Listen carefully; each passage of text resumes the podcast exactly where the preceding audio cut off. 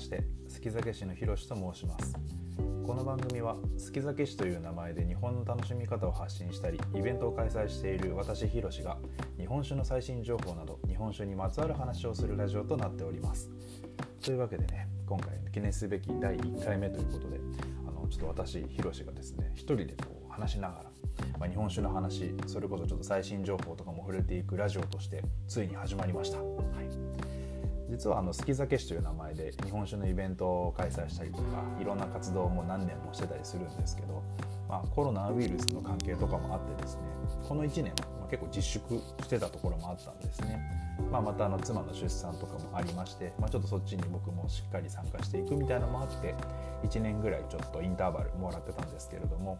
まあ、そろそろまたちょっと復活してもいいかなっていうところからですね、まあ、その一つとして、まあ、こんな感じでちょっと一人で話すラジオっていう形で、まあ、ちょっと日本酒の最新情報について僕がちょっと掘って気になったものをちょっと紹介していったりとかまた皆様からのご質問に答えていったりとかですね、まあ、それだけじゃなくちょっとしたこう、まあ、趣味の話とかそういう雑談めいたものとかもできる場所としてあのやっていけたらいいかなと思ってます。実はですね前あのノートという媒体を使ってですねあの夫婦でよっぱラジオっていう名前でもあのラジオやってたんですね。まあ、それもやっぱりあの妻の出産の関係もあって止まっちゃってたっていうところもあるので、まあ、ちょっと今回私あの一人で喋るっていうのこれが初めての経験なんでちょっとドキドキしつつですねちょっとあの変なこととか言ったらごめんなさい あの皆様もですねこうやってお付き合いいただけたら幸いです。なのであの今回ですねまずあの、まあ、最初にこう日本酒の最近ちょっと出てきた情報の中でですね面白そうなものとか、まあ、ちょっと皆様の質問とかも答えていくというところで進めていきたいと思いますし、まあ、皆様の声でですねもっとなんかどんどんいろんなあのコンテンツとかも作っていけたらいいかななんて思ってますのでよろしくお願いします。ではまず早速ですね日本酒の最新トピックスとしてちょっとここ最近気になったものなんかあるかなと思ったんですけれども、はい、一つはこれですねあの酒タイムズさんの記事にあったやつなんですけれどもあの今代司酒造さん新潟県にある酒蔵ですねそこが UberEats でのデリバリーを開始したっていうニュースがですね最近飛び込んできましてああこれ面白いなと思ったんですよ。まあ、やっぱり今あのコロナ禍でこう自粛が相次ぐ中でどんどんこう外で飲む頻度って減ってるんですよね、まあ、私もすごいあの我慢してですねなるべく家でご飯食べるようにしちゃってるんですよね。やっぱりこう飲食店さんの知り合いとかも多い中でそこを応援したいっていう気持ちもありつつ、まあ、でも自粛もしなければならないっていうすごいこう辛いあの日々を過ごしてるんですけどそういった時にですね UberEats で蔵元からお酒とおつまみが届くっていうすごい楽しいサービスが始まったっていうもうこれ最高ですよね。やっぱりあの私もずっとイベントとかやってたんでこう皆さんが来てこう楽しんでこうもてなすみたいなのできても、まあ、今この状況だとなかなかそういうのもやりづらくなってるんですよね。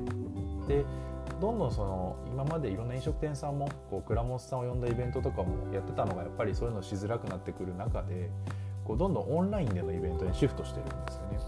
でとはいえやっぱりあの盛り上がりにいまいち欠けてしまうみたいな課題もあったりとか、まあ、それでもうまくやってらっしゃるところとかもあるんですけど、まあ、なのでこう家飲みをいかにこう盛り上げられるかっていうのは一つのこう、まあ、あの大事なあの、まあ、論点になるのかなって思っていてそういう中でこう蔵元からですねそこのお酒を合うおつまみとセットで送ってくれるってこれめちゃくちゃ魅力的なサービスなんですよね。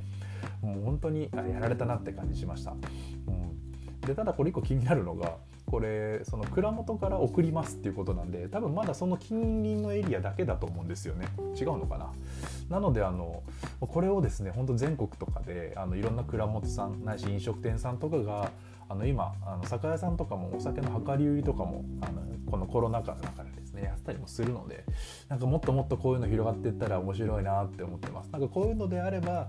例えば飲食店さんのこうちょっと応援じゃないですけど最近飲みに行けてないところとかでもお願いしたりとか、まあ、できると思うんですよね。なのでこういうのがもっと広がっていったらいいなと思ってます、はい。まあ、一つはこんなニュースでした。もう一つがですねこれですね。若瀬とクレイジーがコラボした人と人を結ぶお祝いシーンのために昆布だしと柚子を使用した酒結びをリリースっていう。これ若瀬っていうあのまあ、日本酒の中でもこうちょっとこうリキュールとかあのいろんなこうボタニカルな要素を混ぜたちょっと新しい第3の日本酒じゃないですけどそういうのを作ったりする若瀬さんと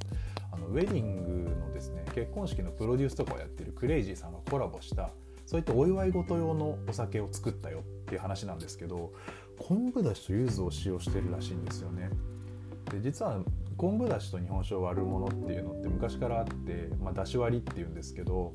例えばこう立ち飲みの居酒屋さん、まあ、立ち飲みのところでこうおでんのだしと日本酒を割って飲むみたいなそういうのがだし割りってやつでなんで結構おじさんとかがですねこう楽しむようなものだったんですけどその昆布だしをさらにこう柚子と合わせてこれ多分ね冷たい温度でも楽しめるように作ってるっぽいんですよねなのですごいそういうまあ、ある意味そののんべえの楽しみだったものを結婚式みたいなそういう晴れの舞台で楽しめるおしゃれなものとしてあの新しく作ったっていうすごいこれも面白いやつを始めたなと思っていてもう正直、まあ、私もいろんなお酒飲んできましたけどこれどんな味するのか全然想像つかないんですよね。なんでものすごく飲んでみたいなっていうところとまたねデザインもさすがおしゃれなんですよね。すごいこう金色のこうなんて言うんでしょうねこうあしらわれた、まあ、ラベルというか、まあ、ちょっとデザインというかですねなってたりするのでもう本当にお祝いの場にふさわしいお酒だなっていう感じがすごいするんですよね。それこそあの友人も本当だったら2月に結婚式やる予定だったんですけどやっぱりコロナのせいで結婚式中止にしちゃったんですよね。やっぱりお祝いの席とかそういったお酒の席も減ってると思うんですよ。なんでそういうのもですね例えばこういうお酒を買うことでなんかこう仲間内で盛り上がったりとか人に送り合うみたいなのもなんかすごいいいのかなっていうのが思ったんでなんかすごいおめでたい話だしなんかすごい飲んでみたいなと思ってこの記事もすごい興味ありましたね。なんでこれ厳密に言うとやっぱりこう日本酒じゃないんですよねあの例えばお米だけじゃなくてこういう昆布だしとか柚子とか入ってたりするんで厳密に言うと日本酒ではないんですけれども、まあ、あまり飲み手からするとそういうのは関係ありませんからもうどんどんこういうのバンバンやってもらってですねなんか楽しいお酒みたいなのが浸透していくといいかなって僕は思ってます。なんでちょっと直近だとこの2つが気になった記事で今回ご紹介したんですけど、まあ、こんな感じでまたですね新たにちょっと興味のある記事とか出たら紹介していきたいなと思いますので逆にあのこんな面白い話あったよみたいなのもあればですねあの質問箱っていう形式で皆さんの質問とかも募集していますので是非そういうのも教えてもらえたらと思います。今ちょっと質問箱の話しましたけれどもそうなんですよ。あのこのラジオの中でこう皆さんから頂いたお便りとかもあの紹介できたらなと思ってます。で今回第1回目ではあるんですけれども実はですねあのさっき申し上げたあの夫婦でやってた「よっぱラジオ」っていうあのラジオの時にもあの質問箱でいろんな質問募集してたんですけれどもそれをまあ途中でちょっとあの、まあ、止まっちゃってたりもする中であの質問を実はたくさんいただいたんですね。なので今日はちょっとその中からもですね一つ取り上げてあのお話ししていきたいなと思います。あのだいぶ貯めちゃってすいませんでした。でちょっと今回早速紹介していくのは今回こちらですね。はい。いきます。日本酒通な人に無理やり飲まされてトラウマなんですけどスパークリング日本酒なら飲めます。おすすめありますか？っていうことなんですけれども え、ー、とですねまずあのこのこれ実は本当によく聞く話でお酒日本酒すごい好きな人にこう無理やり勧められるみたいな。いやこのお酒美味しいから飲んでよとかですね。お前が飲んでるやつは美味しくない。俺このもっとうまい酒あるとか。なんかそういったこと言ってこう無理やり酒飲ませるやついるらしいんですよ。あの僕ももともとお酒あんまり得意な方じゃないんでそういう人たちいっぱい見てきてですねだからあんまりお酒好きじゃなかったみたいな20代前半を過ごしたんですけどすごい分かりますなのであの今このラジオを聴いてる人はですねあの今いないと思うんですけどやめてください あのぜひですね日本酒好きそうだなのなんか飲み始めた人がいるなと思ったらあの優しい目でですねそれこそあまり押し付けないように日本酒の沼に引きずり込むっていうのもあの一つの日本酒好きのマナーなんで是非そこを守ってもらえたらと思っています。あでですね質問の主題のスパークリング日本酒おすすめありますかっていう話なんですけどこれさっきのですねあの結婚式の話とすごい通ずるところあるんですけど実は僕も結婚式の乾杯のお酒スパークリング日本酒にしました。でもスパークリング日本酒もですね本当にいろんなのがあるんですけどその中でその結婚式にも使った上司のお酒はあの長野県のますみっていう日本酒を作ってるところですね。そこのあのマスミスパークリング。もうこれはめちゃくちゃ美味しいですね。あのちょっといいお値段するんですよ。1本確か5000円ちょっとぐらいしたかなと思うんですけれども全然それでもあのもう元が取れるって言い方あれですけど期待を裏切らない美味しいお酒です。なんかスパークリング日本酒って結構あのいろいろ種類があるんですけどそれこそちょっとこう濁り酒でこうシュワシュワ感もあるよっていうのをそうスパークリング日本酒って呼ぶものもあるんですけれどもあのこのマスミスパークリングの場合はちゃんとあの